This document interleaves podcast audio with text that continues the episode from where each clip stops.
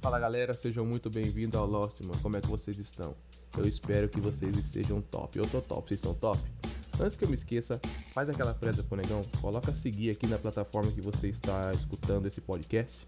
E se você ainda não me segue lá no Instagram, meu Instagram é arroba Kleber underline, underline Cruz. Vai aparecer um preto lindo, maravilhoso. Pode seguir que sou eu.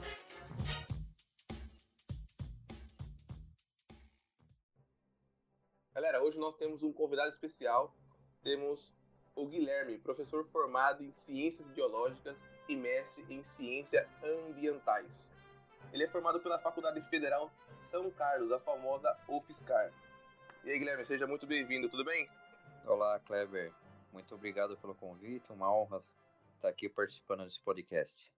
Guilherme, eu queria saber sobre a teoria da evolução. Você sabe me dizer alguma coisa do tipo, como que é? é, você não é o único que tem esse problema. Tem muita gente que acaba tendo essa, essa dificuldade de, às vezes, até questionar isso, querer conversar sobre o assunto, porque é um assunto polêmico. Não é um assunto tão simples de se abordar num, num grupo de pessoas. Sim. Porque isso pode gerar é, algumas pessoas acabam pensando no, no lado religioso, outros acabam pensando na questão científica mesmo, só que tem uma interpretação equivocada. Né? Esse é o grande problema da, da evolução, né? quando se fala o tema evolução, porque muitas pessoas compreendem de uma forma totalmente equivocada. E, é, existe algumas palavras que devem ser tomadas cuidado, né? Devemos tomar cuidado com elas, porque pode gerar uma consequência muito muito negativa em cima dessa teoria, que é uma teoria maravilhosa, na minha opinião, que explica muita coisa, que nos oferece hipóteses que podemos usar como respostas para várias perguntas que surgem mas é algo polêmico, não é tão simples não, realmente. Né? Lembrando que esse contexto, né, é evolução, o termo evolução ele surge da, vamos dizer, de século XVIII para cá, né? Só que antes, mesmo do século XVIII, já se fala, né, um pouco, ou se falava desde a Grécia Antiga, a gente pode conseguir puxar um, um assunto sobre a Grécia lá que é, em alguns momentos já se falava, mas não, não com essa amplitude de ideias como surgiu no século XVIII, no século XIX explodiu esse assunto, né, no, no mundo científico, na academia. É, então, sempre foi um assunto que é, sempre passou pela cabeça do ser humano né, o, sua origem, né, tentando tirar um pouco dessa parte religiosa, né, porque por muito tempo o criacionismo, seja um ser supremo, no caso Deus, né, que criou tudo e assim por diante, foi, foi por muito tempo o pensamento dominante. Só que isso não é científico, né? Isso é, é fé, né? É crença. Então não temos uma é, um embasamento científico quando a gente fala de criacionismo.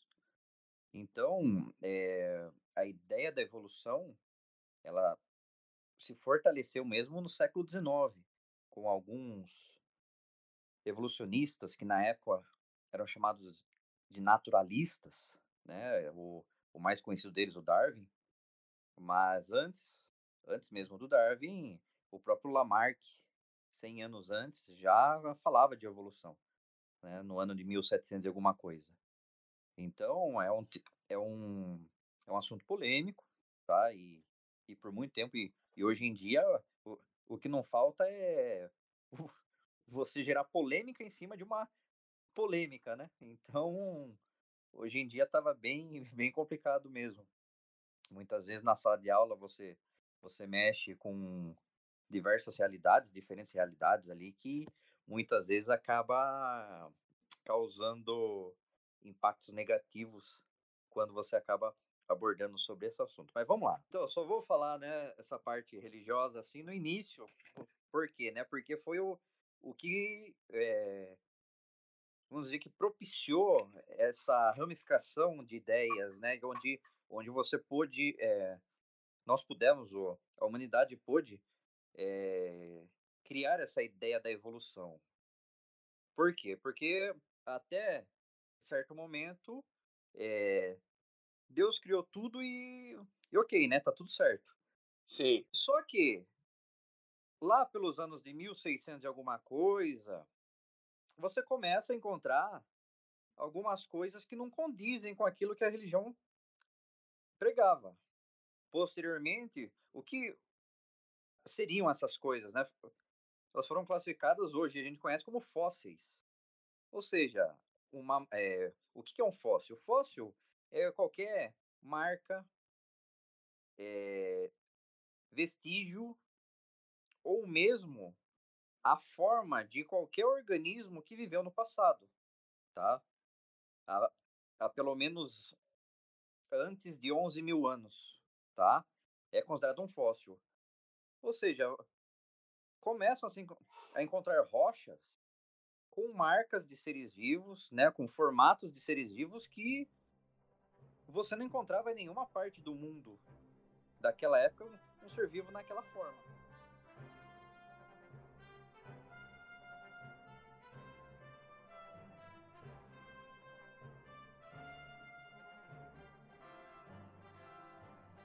Entendi.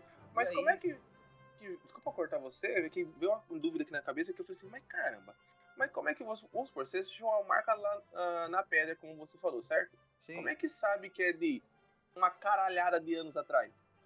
Então, aí é que tá. A, a, a geologia, ela começa a se originar, vamos dizer assim, ou, melhor dizendo, a se intensificar no período onde você começa a estudar as camadas de rocha e as camadas do solo.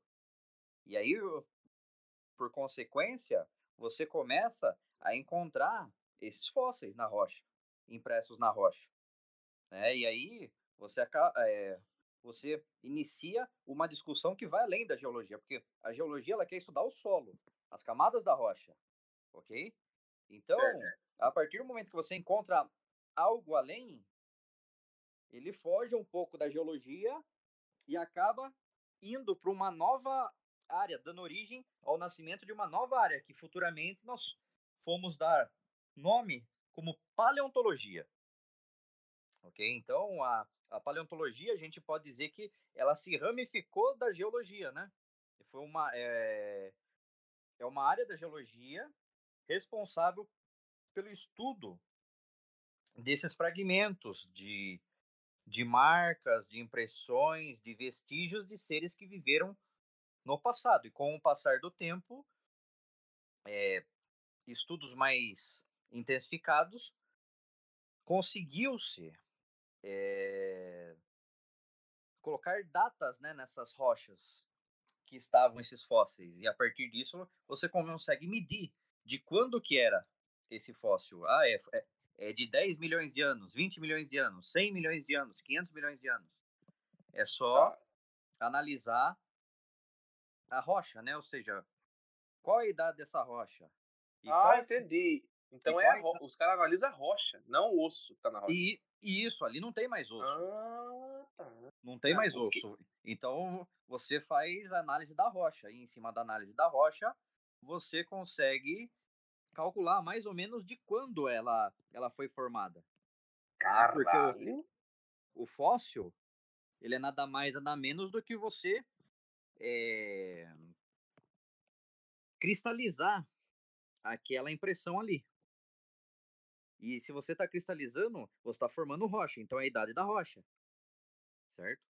Então, os fósseis foram os primeiros, vamos dizer assim, hereges na história na história da religião, né, que acabou contestando as ideias, né? Pô, é, a Bíblia diz que Noé salvou um casal, né, de animais do mundo inteiro, mas e, e os animais que estavam aqui? Então Noé não conseguiu salvar todo mundo, né? Então, a, a religião, ela começou a ser é, combatida com esses argumentos que estavam surgindo.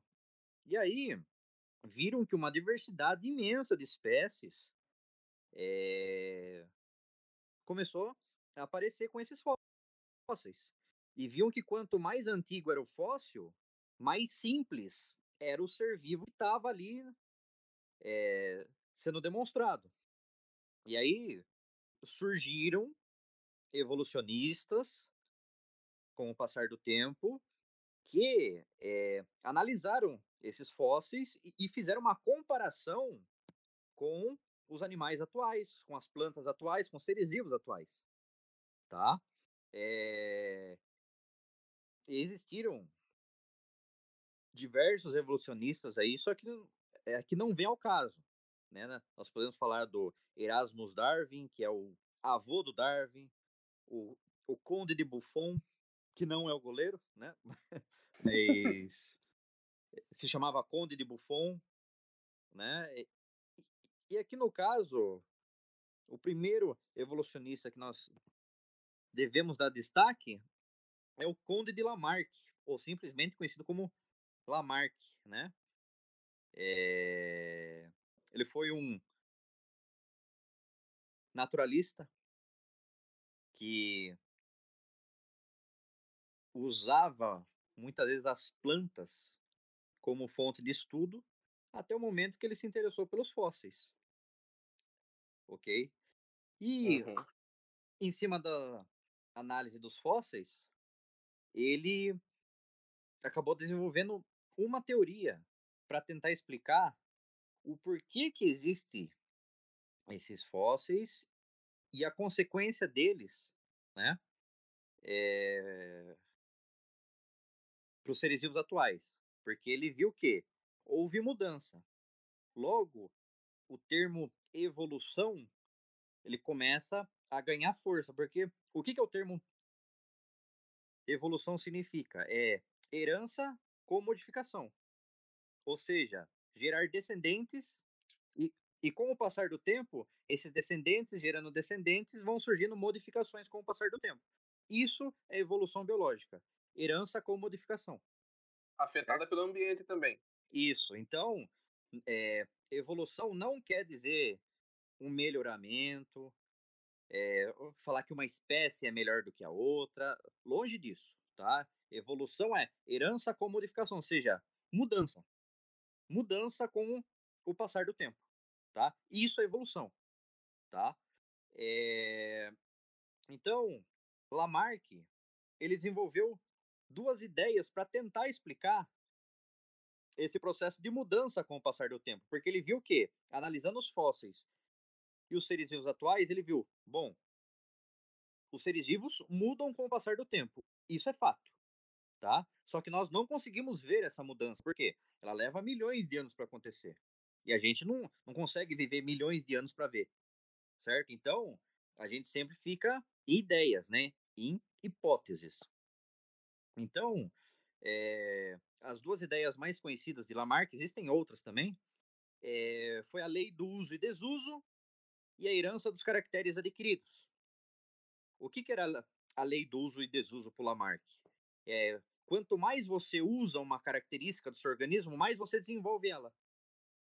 E quanto menos você usa, com o passar do tempo, ela vai o quê? Atrofiando. Ok? É... E ele usava muito como exemplo os órgãos vestigiais, né? É... O que seriam esses órgãos vestigiais? O nosso apêndice do intestino. Qual que é a função dele? Qual é a função sei, dele atual? Eu só sei que as pessoas têm que tirar. Então, mas ele, a princípio, tem estudos que indicam umas coisinhas e outras, mas ainda não bateram o martelo. Mas a princípio ele não tem nenhuma função no seu corpo, só serve para inflamar. Mais nada. Tá? Então, o que, que ele fala? Provavelmente, o ancestral do ser humano, ele parou de usar. Certo? Não vai usando, não vai usando, não vai usando. Essa estrutura faz o quê? Atrofia. E fica lá no organismo. Outro exemplo. Outro exemplo é esse ossinho aqui do cox, tá? Que no passado, né? Ele era uma cauda. Ele era o prolongamento da cauda. Tem um filme, né, que o cara tem um meio que um rabinho, né, que ele mexe o ah, rabinho. Ah, não, mas aquilo lá é uma brincadeira. É, é uma brincadeira. É uma brincadeira, mas assim, não faz nenhum Ai, sentido com a evolução aquilo lá. Sim, tal. Eh, sim, eu, eu lembro aquele não, filme. É que você falou da cauda, eu falei assim, não, eu lembro de um filme que o cara meio não, careca é, tem um não, rabinho balançando no bagulho. Não, sim, tudo bem, mas, mas aquilo lá não vem ao caso, porque não tem nada a ver com, com esse termo da evolução. É. Foi mal, velho, que eu lembrei desse filme. Não, não, fique em paz, fique em paz. Eu, eu sei que filme que é. eu dei risada também quando eu vi. Então, é, ele ia em cima dos órgãos vestigiais, né? E, em cima disso, você conseguia explicar por que, que algumas espécies atuais é, são da forma que são, né? Então, ele criava ideias, né, de, de como as espécies atuais são hoje através do uso e desuso. Bom, essa espécie tem a pata bem desenvolvidas, as patas traseiras, provavelmente para correr. Porque no passado, de tanto correr, se desenvolveram melhor e assim por diante, né? Assim, supondo, né? É... Uhum.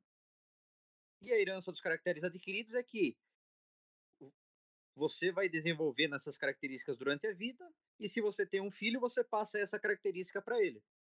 E aí ele continua o aperfeiçoamento ou o atrofiamento. Entendeu? Então é basicamente essas duas ideias que Lamarck tinha. É... Só que muita gente hoje em dia acaba falando que ele era é, a ideia dele era errada e do outro evolucionista que a gente vai falar daqui a pouco é a correta. Mas a gente tem que entender o contexto histórico que ele estava inserido. Pô, ele foi o primeiro cara a falar. As espécies mudam com o passar do tempo. E até hoje aceito isso.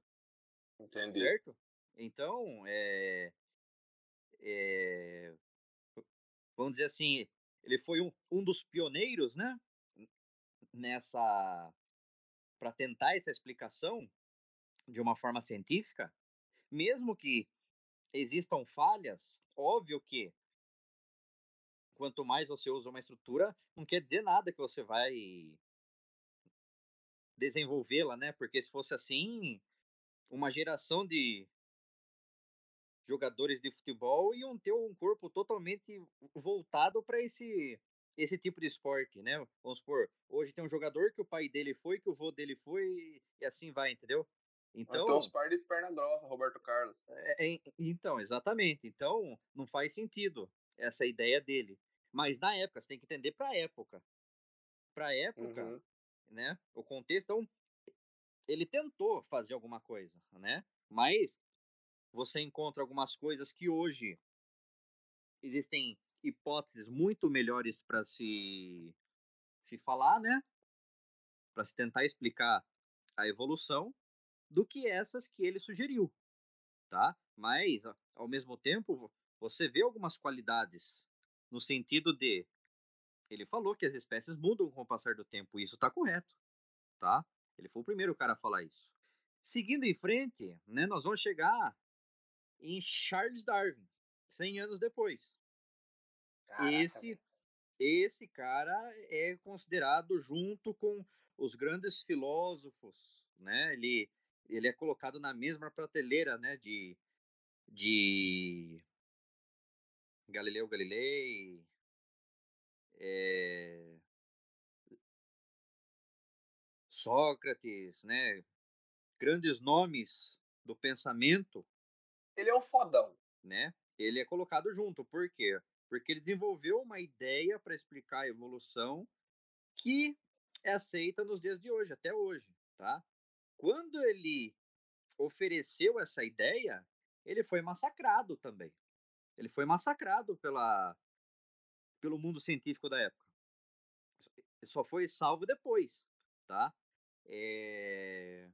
E lembrar também que junto com ele nós tivemos um outro evolucionista que chegou na mesma conclusão que ele ao mesmo tempo, tá? Que é o, o Alfred Wallace, tá?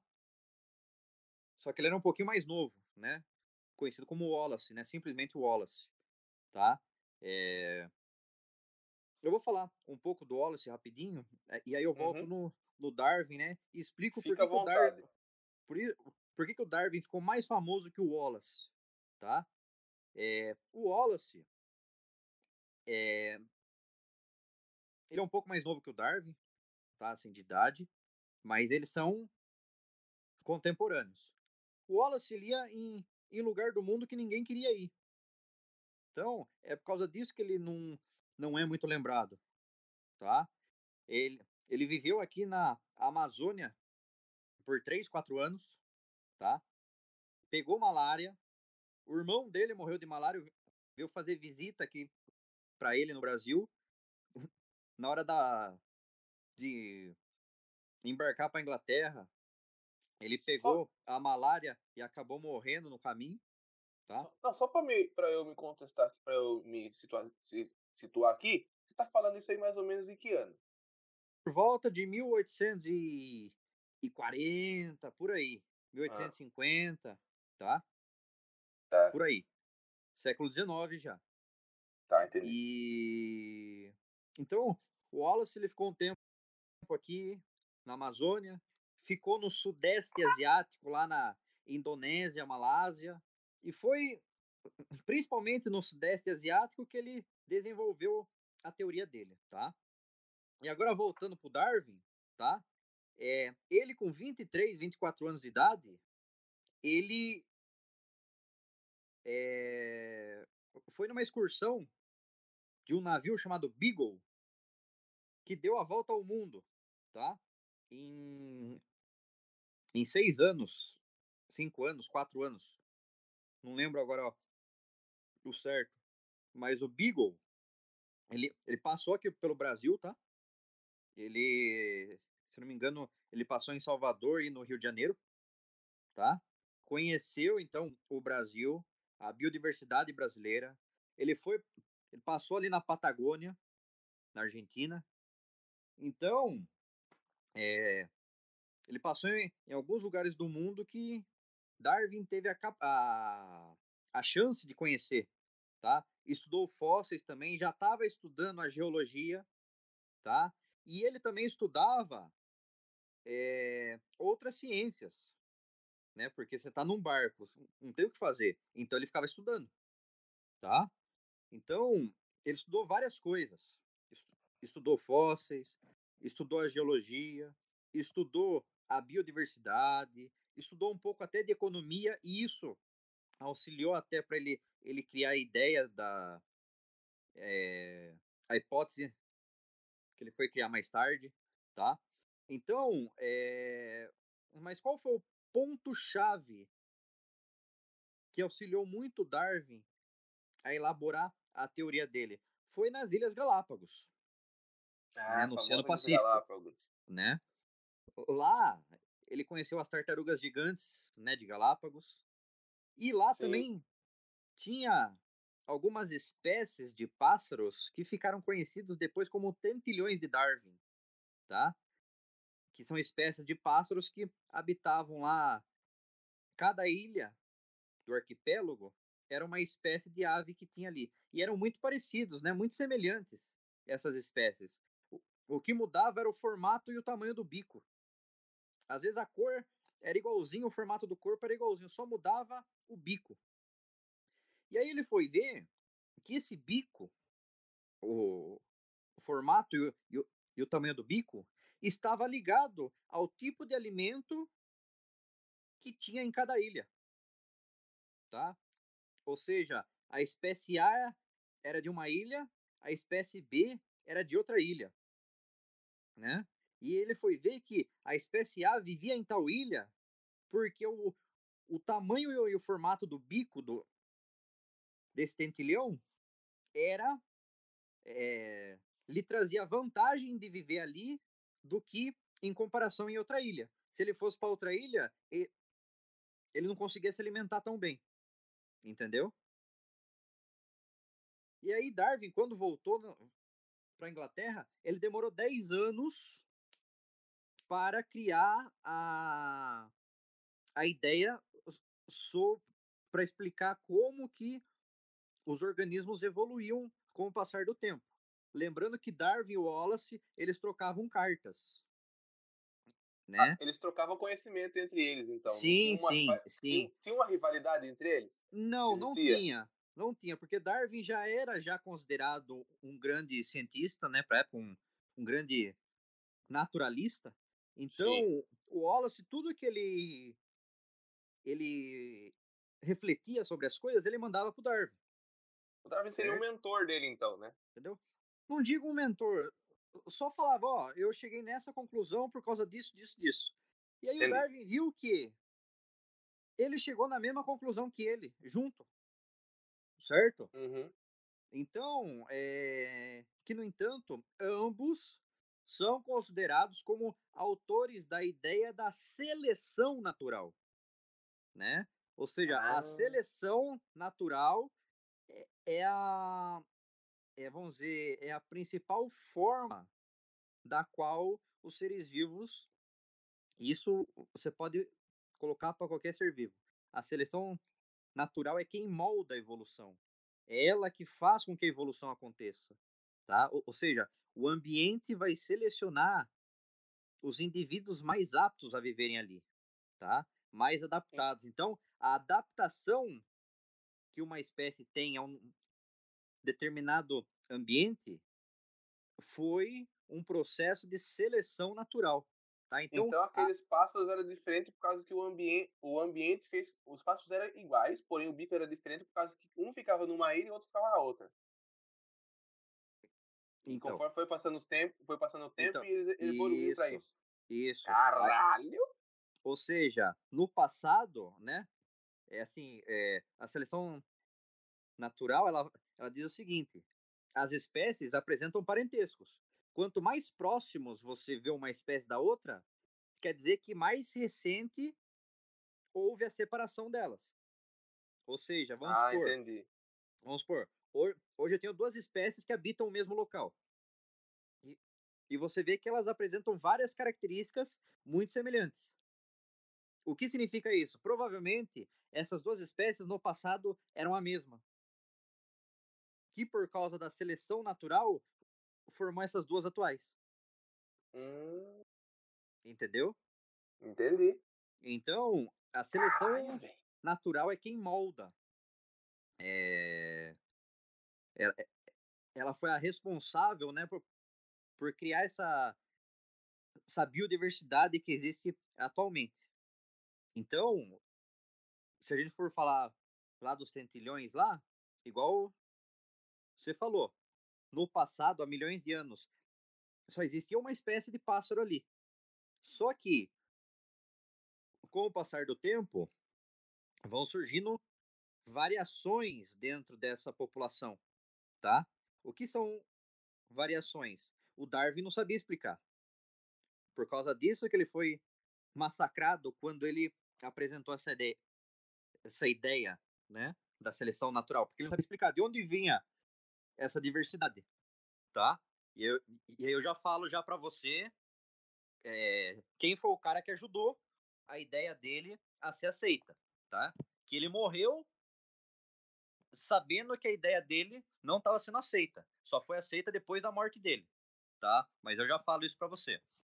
Então, ele não sabia explicar de onde vinha essa variação de formas, né? Porque se era uma espécie no passado e deu origem a outras, né, com o passar do tempo, é, novas características elas têm que surgir com o passar do tempo, certo? Mas de onde vinham essas, essa, essas modificações, né, com o passar do tempo?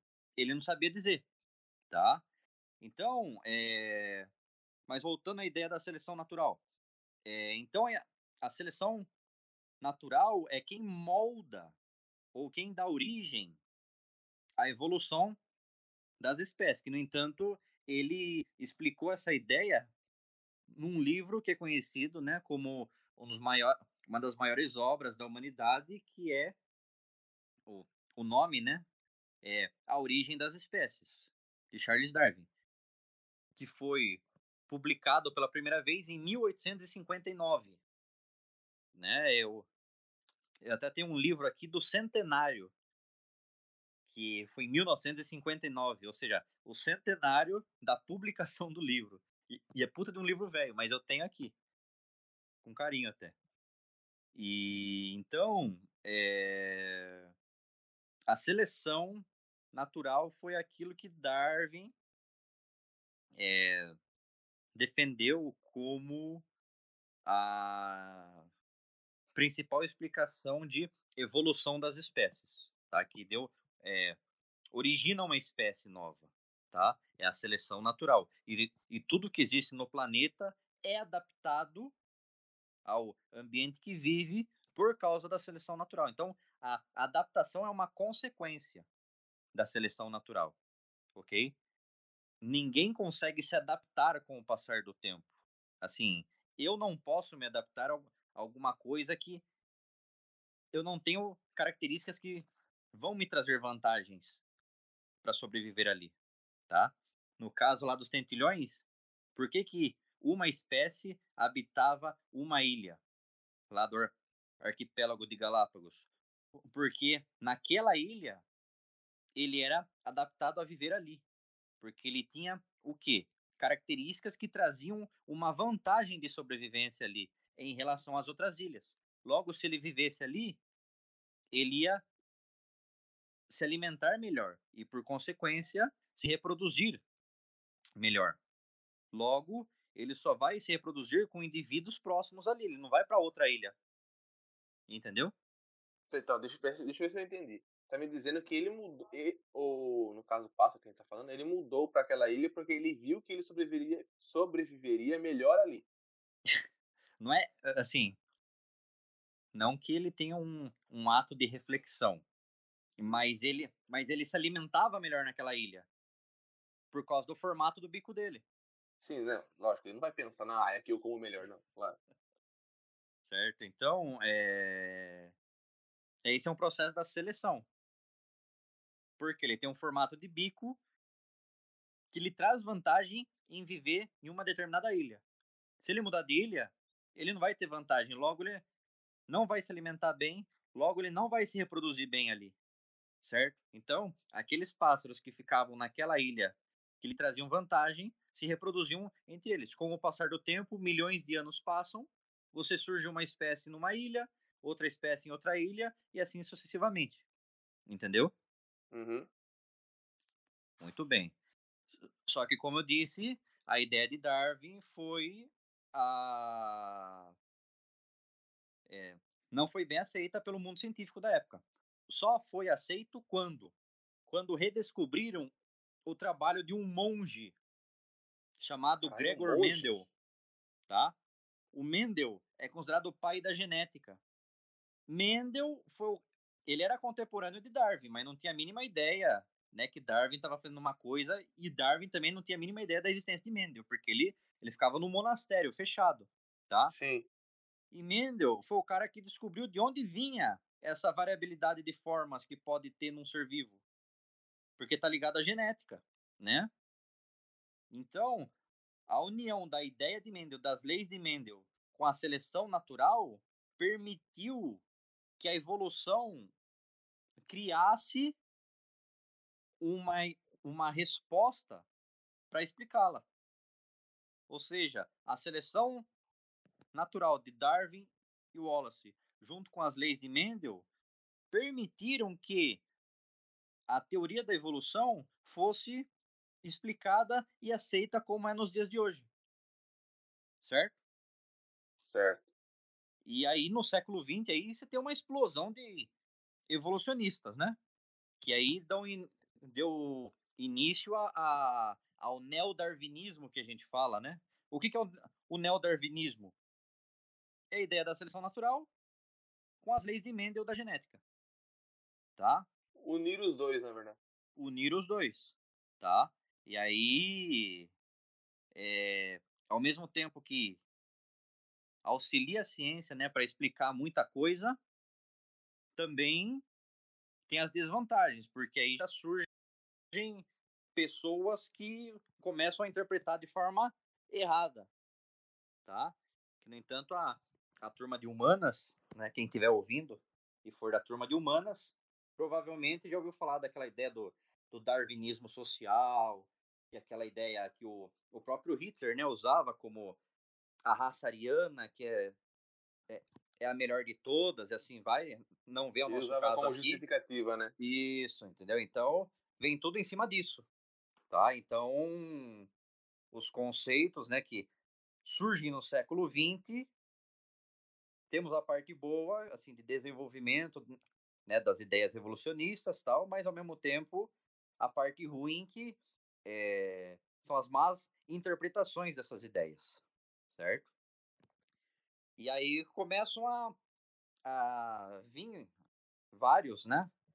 O, um cara muito conhecido atualmente que evolucionista, que é o Richard Dawkins, né, que autor de vários livros aí, o Stephen Jay Gould, que foi um paleontólogo já falecido já, tá? O Ernest Mayr, Theodosius Dobzhansky, Ronald Fisher, tá? Foram todos evolucionistas do século XX que é, tiveram contribu contribuições imensas para é, explicarem a ideia da evolução e como a evolução ela ocorre com o passar do tempo, mesmo nós não conseguir, é, a gente não conseguir ver ela, né? Porque demora milhões de anos. E aqui no Brasil nós temos alguns também vivos ainda, né? Que é o caso do Walter Neves e o Mário de Pina, né? Que são são grandes evolucionistas. O Walter Neves é mais para essa parte de antropologia, que é essa segunda parte que a gente vai entrar agora, né? Que sabendo dessas ideias, como será que a nossa espécie surgiu? Né? Que aí eu acho, acho bacana a gente, a gente discutir aqui também, tá?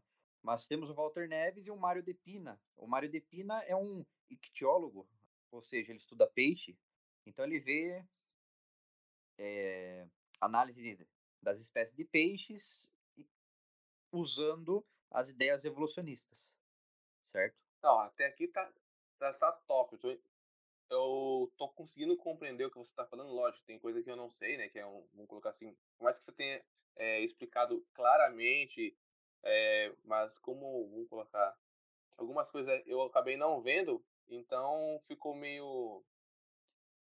Eu fui ligando uma coisa com a outra para eu conseguir compreender, mas sim, até sim. então o raciocínio tá bem bacana. Mas a gente chegou na parte que eu queria, é a parte da evolução humana, maluco dos macacos do bagulho.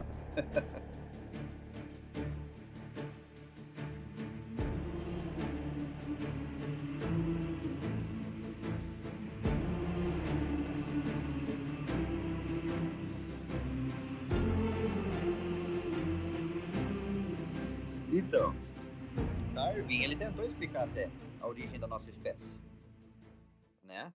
Que, no entanto, ele teve até, assim, a ideia que ele lançou ela teve até um, um bom sucesso. É, teve um sucesso, assim, de aceitação, lógico, após a ideia dele da seleção natural ser aceita, tá? Lá por uhum. 1900, mais ou menos. Ele, ele deve ter morrido ali por 1880 e tanto, 1870 e tanto, Darwin morreu. Só que a ideia dele só foi aceita em 1900, mais ou menos.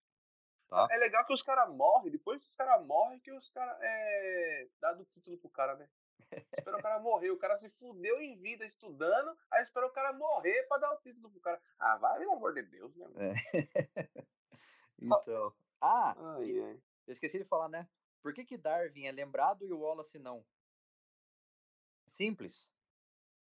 Porque ele foi o primeiro? Não. Que, no entanto, quando publicaram. Já, quando publicaram a ideia da seleção natural, o nome dos dois está no, no paper lá, na, no Journal of London, né? Hum, Jornal de Londres, London.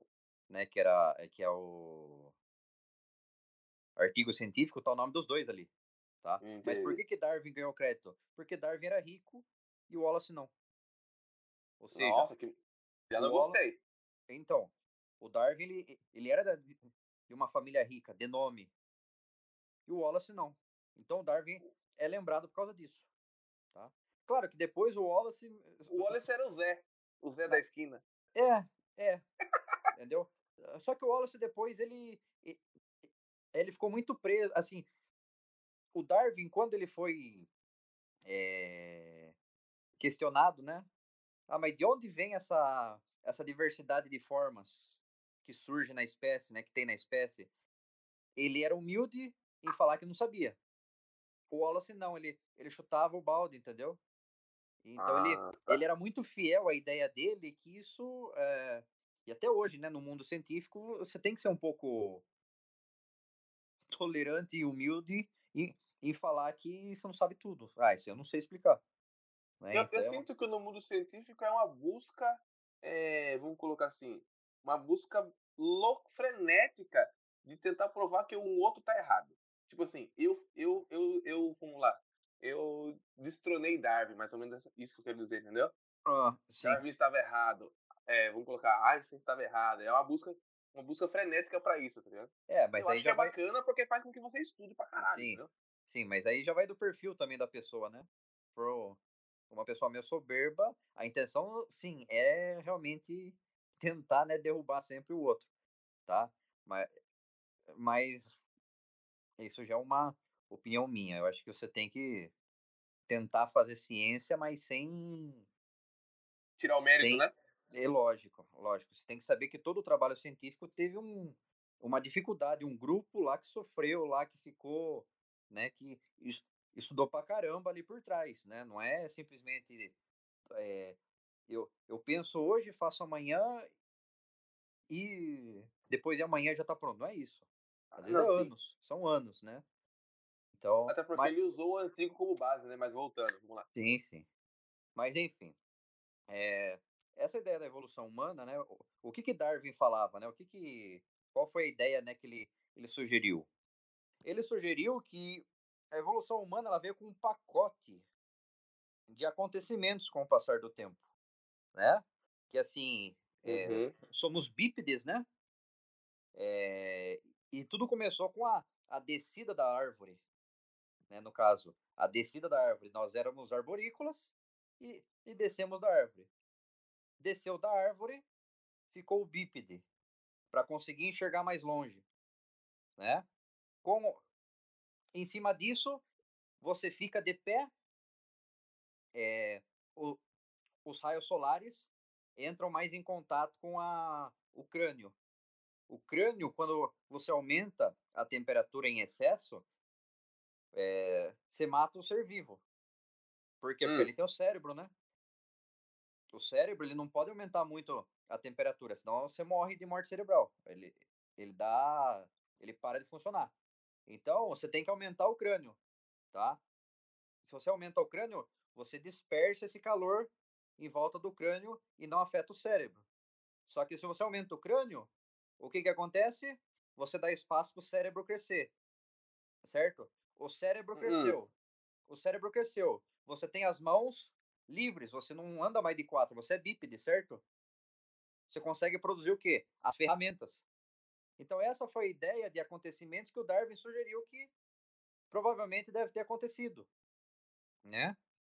E, e hoje sabemos que isso não é o correto, é, não é aceito hoje, né? Já vamos explicar por quê, tá? Mas essa foi a ideia, tá? E essa ideia foi até o, os anos 70, mais ou menos, quando nova, é, novas descobertas da paleontologia sugeriu uma outra hipótese, tá? Mas essa ideia que começou com o Darwin, né? Você entendeu esse, uhum. essa sequência lógica de acontecimentos? Porque era bonitinho, né? É, você desce da árvore, fica bípede. O crânio cresce, o cérebro tem espaço para crescer. O cérebro cresceu, você tem uma capacidade cognitiva maior de construir ferramentas. Por quê? Porque as, as mãos estão livres. Né? Então, você pode manusear, lascar as pedras, né? E uhum. criar ferramentas. Então, se pensar nessa lógica, é bonito, mas não é, não é essa a ideia, tá? Não é a ideia que após os anos 70, né, e vem anos 80, 90, essa ideia cai por terra. Certo? Então, é... só que quando começou, né, essa ideia, essa essa queda, foi quando descobriram a a Lucy. Você já ouviu falar da Lucy? Eu vi o filme da Lucy, maluco, no Netflix, só isso. A, Lu... a Lucy é um, um fóssil, né? Que foi encontrado lá na África. Uhum. Não lembro se era se foi na região da Etiópia ou, ou do Quênia, não lembro. Eu acho que é Etiópia que ela foi encontrada. É, que já era é, foi Ele espécie, é a mais antiga, né? Foi a espécie mais antiga na época, né? Na época era a mais antiga uhum. espécie de hominíneo. O que, que é hominíneo? Antigamente era chamado de hominídeo. Hoje a gente chama de hominíneo, que é o quê? Hominídeo. A bipedalia, ou seja, ser bípede. Ou hum. seja, uhum. Era, um, era um primata bípede. Tá? Isso dá mais ou menos quantos trilhões de anos atrás? Milhões, 100 milhões, sei lá que porra dá por volta de 3,5, 4 milhões de anos. Ela viveu, tá? E, aí, e por causa disso, qual é o nome da espécie de, que acabou sendo batizada? Foi de Australopithecus afarensis. É o nome da Lucy, né? Da espécie da Lucy. Australopithecus afarensis, tá? Lembrando que os nomes científicos, né, são do latim. Pitecus é macaco, significa macaco. Pitecos é macaco em latim. E austro significa sul, ou seja, macaco do sul, tá? Australopithecus é macaco do sul, né? Porque a África fica no hemisfério sul, certo? Então, é, Australopithecus afarensis é o nome da espécie dela, tá? É...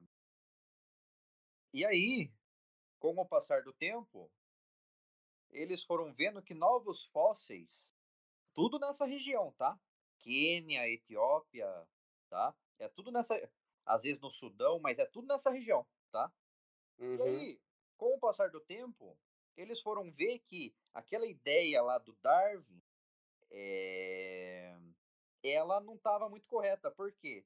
Porque encontraram fósseis né, de hominíneos é, junto com ferramentas de pedra lascada de 3,3 milhões de anos, lá no Quênia. E cérebro grande, a gente só foi ter a partir de 2 milhões de anos. Ou seja, como que as ferramentas surgiram antes de ter um, um cérebro grande? Certo? Porque para você criar ferramentas, acredita-se que, o quê? Você tem que ter uma, uma condição cognitiva grande, certo? Ou um pouco mais avançada do que os seus ancestrais, correto? Mas o cérebro grande só surge há 2 milhões de anos atrás, enquanto ferramentas de pedra lascada surgem há 3,3 milhões de anos. Ou seja, um milhão de anos antes surge as ferramentas antes de ter o cérebro grande. Entendeu? Entendi. Tá? É, então a gente pode falar que as ferramentas né, surgiram até mesmo antes do surgimento do nosso gênero, né? Qual é o nome da nossa espécie? Homo sapiens, né? Sim. É o nome da nossa espécie. Sempre o primeiro nome significa o gênero que a espécie pertence. No caso, se o, o nome da nossa espécie é Homo sapiens, o nome do nosso gênero é Homo. O nosso gênero, o Homo, surgiu é, entre 2 e 2,3 milhões de anos, que é quando o cérebro ficou grande. Então, antes mesmo do nosso gênero surgir, já existiam. Já ferramenta. Já existia ferramentas. Certo? E acredita-se que a nossa espécie surgiu de uma outra espécie, tá? De hominíneo, que se chamava Homo heidelbergensis. Tá? Nossa, mas cada nome, É. então, o Homo sapiens surgiu do Homo heidelbergensis, que surgiu do Homo erectus. Tá? O Homo erectus deu origem ao Homo heidelbergensis, que deu origem ao Homo sapiens. tá? Eu, eu, eu lembro na escola que o, o Homo erectus era na região da, da África, Ásia, Isso, ali, então, o Homo erectus foi o primeiro, foi a primeira espécie a sair da África. ah, Foi a primeira espécie, assim, entenda quando Era eu... nômades. Sim, sim, sempre foram nômades, tá? Assim, Uhum. é, é, entenda nesse contexto que eu vou falar aqui. O Homo, o Homo erectus foi o primeiro macaco a sair da África. Tá? Caralho. Macaco no sentido de hominíneo. Sim, sim, entendi. Ou seja, foi o primeiro macaco bípede a sair da África, tá? Por quê? Porque existiram outros macacos que tinham saído da África, sim, mas não eram bípedes, né? É, Qual é um grande, um grande primata que não tem na África, tem fora da África? É o orangotango.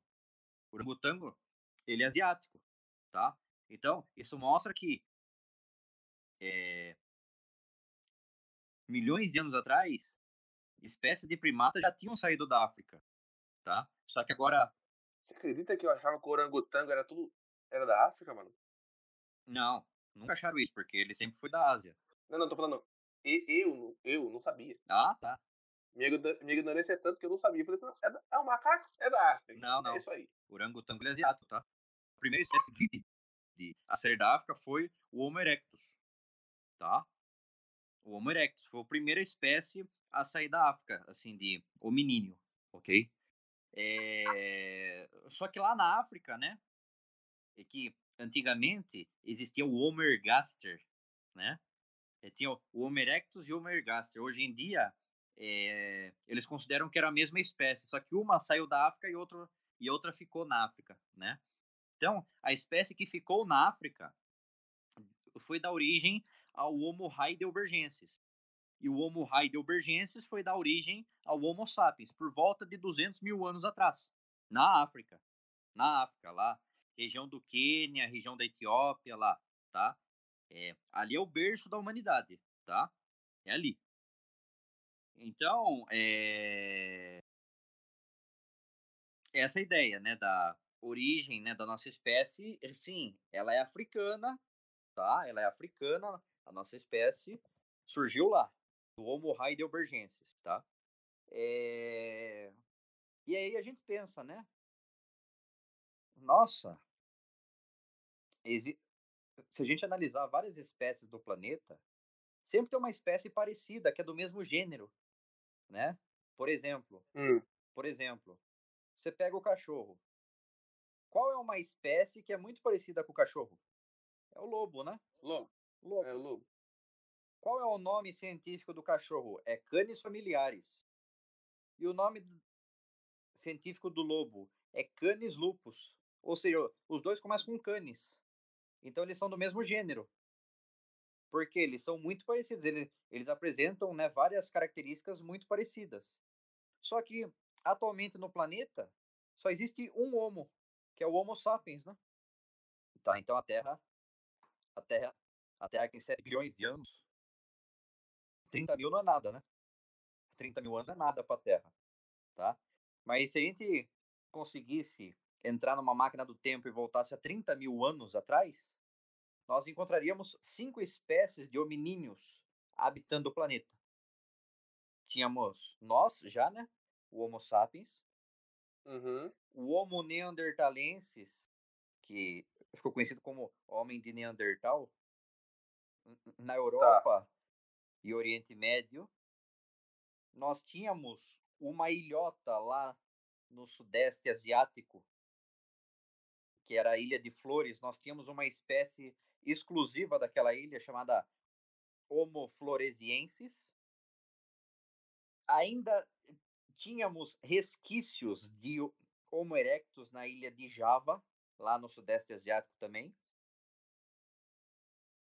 E tinha, assim, é, a turma da paleontologia, a turma da paleontologia fala que as ideias que chegam até a gente é, Hum. é a versão cor-de-rosa, né? Porque tem a versão satanizada também. A versão satanizada é aquela que complica totalmente a sua, a sua cabeça, né? De entendimento. Então, é, isso que a gente está discutindo hoje é a versão cor-de-rosa que os paleoantropólogos nos contam, né? É, foi encontrado um pedaço de uma falange, só isso, uma falange de um dos dedos de um, um fóssil, né? É um fóssil porque é só só o pedaço de um dedo, então já é considerado um fóssil. É, numa caverna lá na Sibéria. E quando descobriram, acharam que era Neandertal, né? Porque na Sibéria tinha ali no norte não foram, né? Pro norte, pro norte da Sibéria os Neandertais não chegaram aí.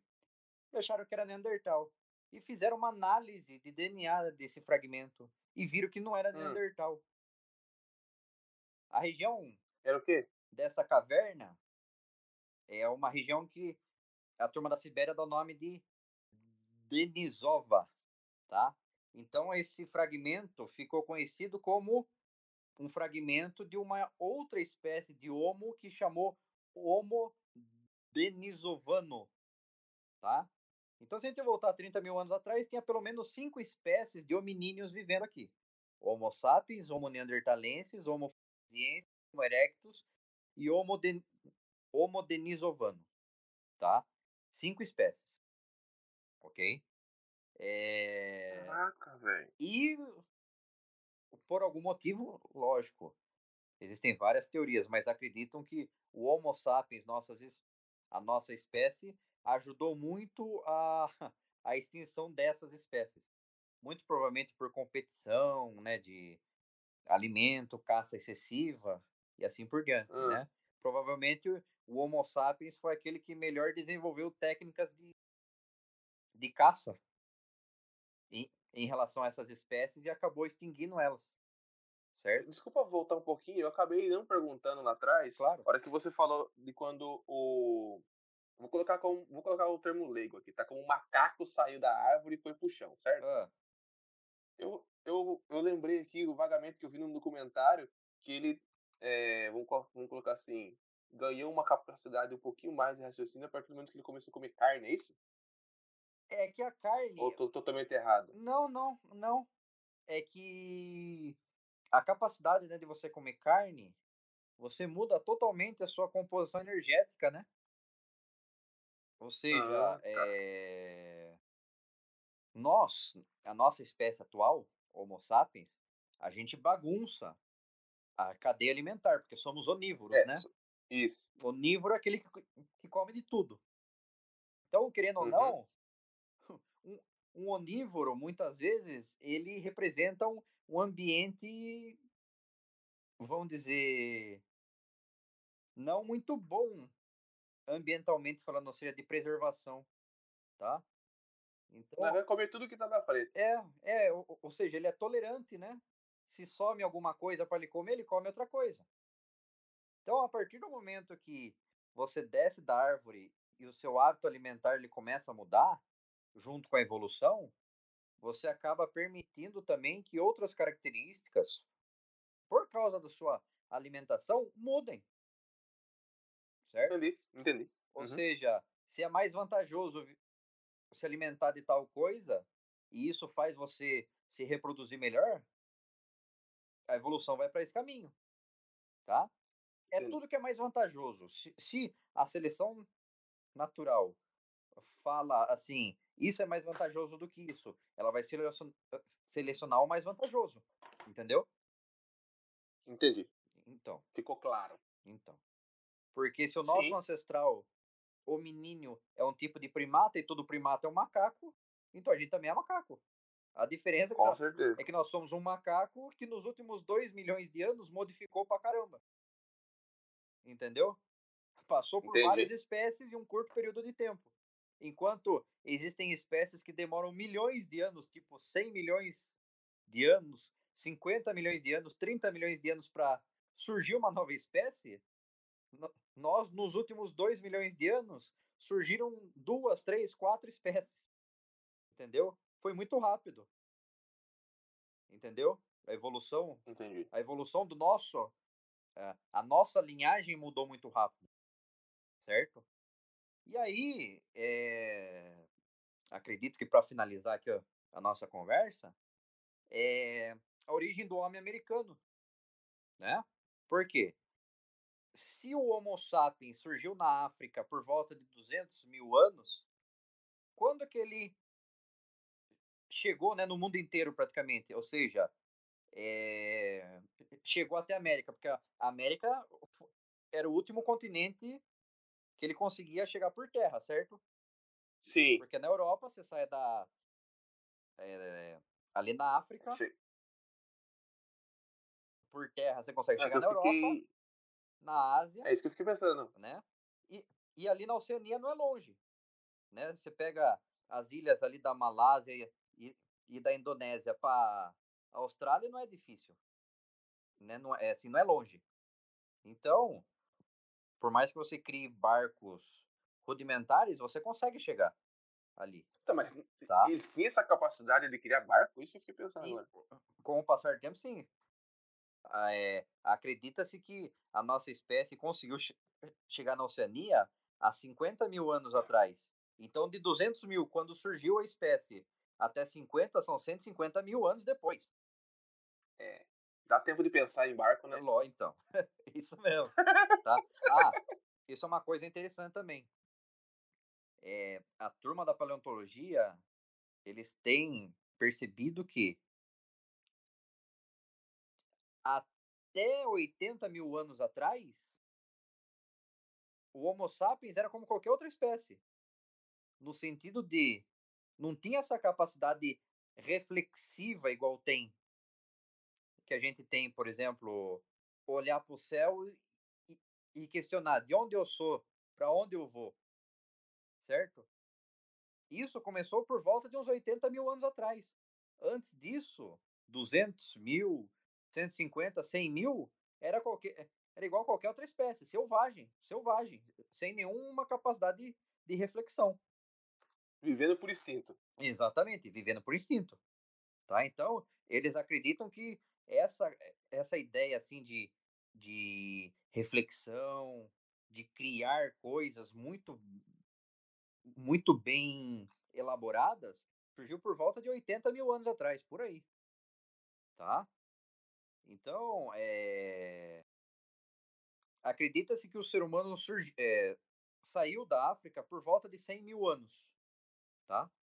Aí foi para a Europa, colonizou a Ásia, chegou na Oceania.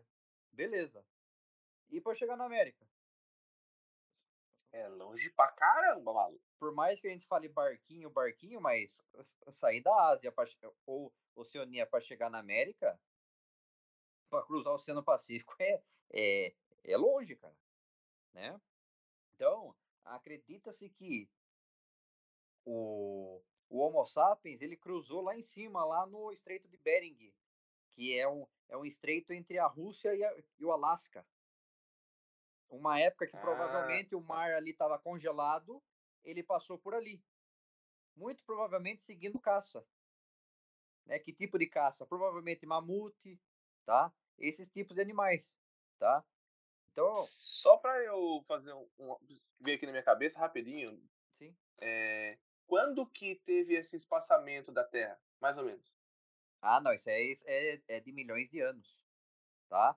Assim, se você voltar a, a 100 mil anos atrás, os continentes estão exatamente, assim, no quesito de localidade, eles estão no mesmo lugar.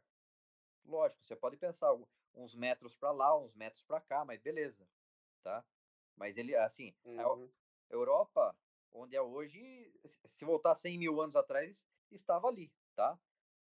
Mas isso que a gente está falando não é tanto tempo assim, tá? É, a primeira ideia de que o homem cruzou ali o, Estreito de Bering era por volta de 11 mil anos, 10 mil tá? Que ele cruzou lá em cima, o Estreito de Bering, entre a Rússia e o Alasca. E aí... É, eu até pesquisei aqui, ó, tem é 85 km, né? Então, é pouco, né? É, é pouco. É, é pouco. Então, e como eles chegaram né, nessa ideia né, de 11 mil, 10 mil anos, tá? Pelas pontas de flecha que eles encontravam nos Estados Unidos, tá? Aí já a turma da arqueologia, no caso, tá? qual que é a diferença de paleontologia para arqueologia? A arqueologia é de, é de 11 mil anos para cá. A paleontologia é de 11 mil anos para lá. Entendeu? Então, a arqueologia está voltado muito mais a, a estudo assim das civilizações do ser humano, né? Que ele criou. A paleontologia ela está ligado mais à origem da espécie ou das espécies, tá? De onde elas vieram, tá? tá? E aí a gente culmina na biogeografia em cima disso, tá? Mas enfim. Então, é, essas essas pontas de flechas que foram encontradas foram foi dado o nome de cultura Clovis, tá? Ou civilização Clovis, tá? Por que Clovis? Porque as primeiras pontas de flechas datadas de 10 mil e pouco, 9 mil e poucos anos atrás, era de uma região chamada Clovis, né? Então, deram o nome de civilização Clovis, tá? Para essas pontas de flecha. Então, por consequência, acredita-se que os, os ancestrais dos índios da América do Sul chegaram aqui por volta de 8 mil anos. E essa foi a ideia, né? A princípio que eles, eles tiveram. Só que o Walter Neves, nos anos 70, descobriu, na região de Lagoa Santa, Minas Gerais, um fóssil, um fóssil de Homo sapiens que ele datou entre 12.500 a 13 mil anos. Ou seja, muito mais antigo do que a ideia anterior. De 11 mil anos. De 11 mil anos que passou lá em cima. Lá no Estreito do Bering. já tinha mineiro aqui, maluco. Certo? então. Os mineiros já estavam aqui, fi. Então, o que, que é sugerido? Né? Que provavelmente existiram várias excursões da Ásia para cá e que deve ter começado é, lá por 14 mil anos atrás, 15 mil anos atrás, as primeiras excursões, certo? Caramba. Só que tem uma coisa que dá uma complicada mais na história ainda, que é o quê? O nome desse fóssil que foi encontrado foi dado o nome de Luzia, né? Porque viu que era uma fêmea, tá? Sim. Foi dado... Não, mas peraí. Rapidinho, desculpa cortar você, não, desculpa. Claro. Não, agora teve que cortar. Você falou da Lucy, certo? Lucy foi o o Australopithecus de 4 milhões de anos atrás. Certo. Tá? Aí agora tem a Luzia. A Luzia É, eu tô é pensando aqui. Isso. É só mulher que tá vivendo nesse bagulho mais tempo, pô. Pois é, é, Os homens tá se matando. é, e, e eu acredito que deram o nome de Luzia, né? Em homenagem a Lucy também, né? Só que Lucy é o nome inglês. Aí a gente encontrou aqui no Brasil, ah, vamos dar um português, né? Luzia. Certo? Olha o brasileiro É, fazendo é. cagada aí. Ah, e só por curiosidade, tá? A Lucy, ela foi descoberta em 68, 69, mas foi, foi, ela foi descrita em 73. E a Luzia foi descoberta lá por 78, se eu não me engano, se- 70, e- Passa- de 75 a 78, tá por ali. Passou aí, vou colocar, passou aí mais ou menos uns 5 anos pra ela. Isso, isso, exatamente. E Lucy, né, foi, eh, só para contextualizar, o nome Lucy é, é por causa da, da música dos Beatles. Quando eles escavaram ela, tava tocando a, a música lá, Lucy in the Sky. E aí viram que era uma fêmea, e aí eles deram o nome do, do fóssil de Lucy, lá. Entendeu? Uma pergunta que tá na minha cabeça aqui. Ah, Descobrimos que é uma fêmea. hum, Descobrimos como que, que colocaram o nome de, de Lucy na Lucy. aham, Já descobrimos que mulher vive mais que homem. ah. E como é que descobriu que um osso é de fêmea? Achou a genitária? Qual é que é Não, não, é o osso da bacia, né? Por quê? Ah, Porque o, o osso de bacia, se você olhar, eh, eh, você pode jogar no Google mesmo, o osso da bacia masculina e osso da bacia feminina. Você vê que o osso da bacia feminina ela é, ela é mais alargada, né? Simples, né? Sim. Porque na hora do parto tem que passar por ali a criança. Sim, sim. Certo? Então ela é mais alargada. Então é por causa do osso da bacia que você sabe que é uma fêmea. Entendeu? Mas encontraram justamente o osso da bacia desses Sim, duas? sim.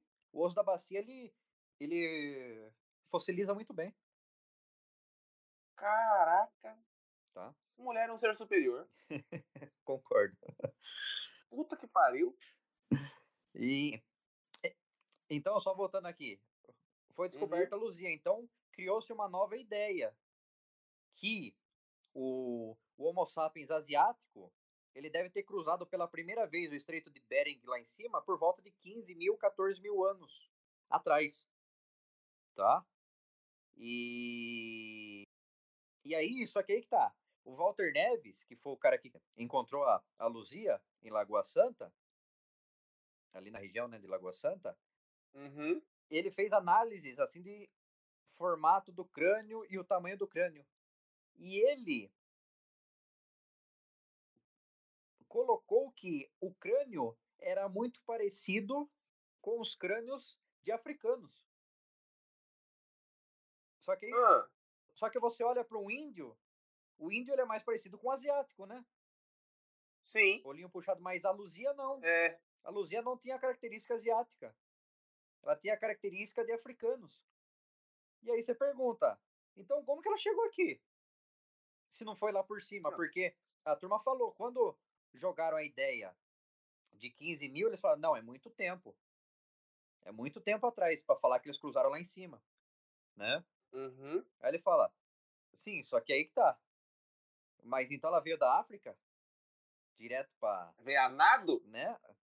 Ou num simples barco que fosse, mas também é muito Pô, longe da África para. Tinha que ser o barco, parceiro. Você tá Então. falando de mó tempão. Então, e aí criou-se uma terceira hipótese que eh, as excursões que vieram da Ásia para cá não foi o mesmo povo no sentido de eram Homo sapiens, mas não necessariamente Sim. os asiáticos que a gente conhece. Por quê? Você já viu os aborígenes da Austrália? Vi por foto, assim, mas não sei descrever, enfim. como- Mas eles são negros, né? Sim. É da, da minha cor. Então, eles acreditam que a primeira onda de excursão da Ásia para a América, lá pelo Estreito de Bering, foi por eh, Homo sapiens de característica negroide e não asiática, asiática, asiática raiz, vamos dizer assim, Uhum. mas sim negroide, que conseguiu chegar até aqui, tá? Hum. e se estabeleceu na América do Sul, tá? Entre 12.500 a 13 mil anos. Ou seja, demorou por volta de uns, uns 2 mil anos, né, para eles descerem tudo até aqui. Certo? E aí, as outras excursões que tiveram, aí sim veio, vieram aqueles asiáticos, asiáticos mesmo que a gente conhece, do olhinho puxado. Que aí sim você, dá, Sim. você vai dar origem ao, ao, ao, Ao índio. ao índio, né? Que é o, o ancestral do índio. E aí, eles tentam também é, explicar o seguinte. Por que que só, só sobraram o- o- os, os asiáticos aqui? Os descendentes dos asiáticos e não dos negroides? Será que eles entraram em conflito e, e, a e os ancestrais né, dos ameríndios né, venceram Uhum. essa, essa competição e, e acabaram se prevalecendo? Né? Então é uma, é uma pergunta que se tem. Né? Só que estudos recentes têm mostrado que assim, a análise de DNA, né? Certo. a- o- Porque o Walter Neves não fez análise de DNA, DNA. da Luzia. Ele foi pelo formato e o tamanho do crânio. Certo? Uhum. Só que a análise de, de DNA, ele mostrou que ela, ela tem muita semelhança com aquelas civiliza, civilizações Clovis, lá da América do Norte. Então existe um, um embate aí. Porque pelo formato do crânio, ela é negroide. Só que por DNA, ela tem uma característica dos ameríndios, é igual dos índios aqui, tá? Assim, por DNA. Então tá uma, uhum. uma incógnita aí atualmente, tá? Sobre qual é a, é a origem da Luzia. Então, acredito que tem alguns anos ainda aí de debate para para compor isso, né? Caralho, o Guilherme cedeu uma aula, hein, maluco? Puta que pariu, não, não. Não, isso só, assim, só no cuspe que é um pouquinho difícil, né? Se a gente tivesse uma, um quadro para conseguir colocar as coisas, imagens, seria bem melhor, né? Mas como. Ô, louco, mas, mas ficou da hora, mano. Sabe por quê? Desculpa cortar você. Essa parte eu nem vou cortar do podcast. Porque você mexe com. Tá, tipo assim, ó. Eu, pelo menos eu, que sou um cara curioso, mexe com a minha imaginação. Fico pensando. Ah, fico, sim. Caralho. Não, sabe o que, que eu. Que eu fico pensando, cara? Tipo.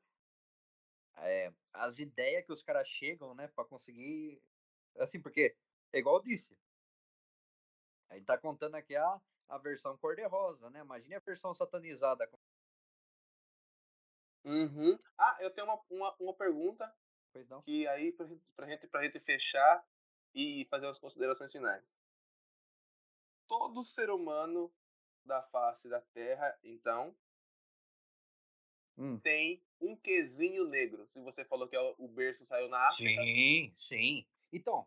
Então vai tomar no cu. Todo ser humano é preto nesse bagulho. então, voltando a falar da seleção natural. Quando o ser humano saiu da África, todo mundo era negro, certo? Sim. Vamos para a Europa, né? Ou seja, você concorda que os primeiros Homo sapiens que chegaram na, na Europa eram negros, certo? Sim. Só que aí que tá. O negro vai ter vantagem em viver em qual tipo de ambiente? Calor. Com bastante sol, né? Uhum. Porque tem bastante melanina acaba protegendo o corpo contra a. Sim, a até a forma do cabelo, né? Isso. O cabelo ser crespo para proteger do sol, o nariz é mais aberto para entrar mais oxigênio. Beleza. Europa bate muito sol? Não. Então você não concorda que o corpo vai gastar mais energia para produzir melanina à toa? Logicamente que não. Então você não concorda que é mais vantajoso é, você produzir menos melanina? Sim. Se você produz menos melanina, você usa essa energia que você gastaria na produção de melanina em outra coisa, não é? Uhum. Logo você, você consegue se reproduzir melhor. Com certeza. Então você acabou de entender por que, que o, o europeu é branco. Porque é mais vantajoso ser branco num lugar que não, não bate muito sol. Para que, que você vai gastar energia a mais para ficar produzindo melanina. É a, a seleção natu, natural, né? Exatamente, ou Eles seja... chegaram negro, foram se multiplicando e foram melhorando isso ou seja, Com o passar do tempo, os negros estavam se reproduzindo na Europa, certo? Sim. Com o passar do tempo, começa a surgir variações. Ou seja, alguns que são mais claros, ou seja, produzem melo, menos melanina. Se produz menos uhum. melanina num lugar que tem menos sol, é mais vantajoso, porque você gasta menos energia para a produção dessa proteína. Entendeu? Entendi. Claro como uma água. Exatamente. Entendeu? Então você acaba de Entendi. entender por que, que o, o, europeu, né? No caso, ele é branco. Certo? Caralho. Guilherme, olha, tem uma coisa para falar para você valeu por essa aula que você nos deu. Tiramos o ensinamento aqui o seguinte. E todo ser humano é, tem um tiquinho de negro. Sim. As mulheres vivem mais do que os homens e são mais inteligentes. Sim. Isso mesmo. Guilherme, valeu. Opa, eu, que isso. Eu agradeço você aí pela disposição do seu tempo. Opa, que tá? isso. Porque eu acredito que você tinha muitas coisas para fazer aí, não, o seu, não, mas seu tempo é para dar essa aula aqui pra gente, cara. Isso é sempre um prazer falar de evolução, cara. Mesmo não sendo a minha área, né, que a minha área é, é ambiental, mas já dizia Teodosius Dobzhansky, né, um dos evolucionistas que eu falei do século XX, nada na biologia tem sentido sem a luz da evolução. Né? Caralho! Frasinha de efeito no final, hein? Então, é, isso vale para tudo, para tudo, para tudo, para tudo, desde uma uma proteína, porque aí você começa a ver que existe também evolução o quê? Molecular das moléculas que formam um organismo. A partir do momento, vamos supor que eu tenho dois um tipo de ali de molécula que é redondinha, vamos supor, e surge uma quadradinha e essa quadradinha mais vantajosa, é evolução. Certo? Uhum. Vai sobreviver melhor quem? Aquele organismo que produz essa molécula quadradinha e não a redondinha. Entendeu? Entendi. Então é isso, cara. É, isso que a gente falou, isso não dá meio por cento do que a evolução tem a nos explicar. Isso é, é, é o é o resumo do resumo do resumo resumo de uma coisa ainda da evolução. A gente pode abordar 500 coisas ah, falando é... da evolução. Ó, mas aqui, ó, não tirando o mérito das, dos professores que já me deram aula, tudo bem que eu que não quis aprender com eles, não foi eles que não passaram a informação, mas aqui eu já aprendi pra caramba, velho. Muita coisa que com certeza me passaram lá atrás, mas eu não prestei atenção e tive essa oportunidade agora de ter essa aula particular aí com você. Não só eu, né, mas todo mundo que tá ouvindo aí. Então, muito obrigado, tenha uma ótima noite. Opa. E vamos nessa aí, meu querido. Eu, Beijão, enfim. Eu que agradeço. Muito obrigado, Clebão, pela oportunidade aqui, pelo convite. E sempre que quiser, estamos à disposição aí. Demorou, Gui. Valeu. Certo? Certo. Falou. Falou.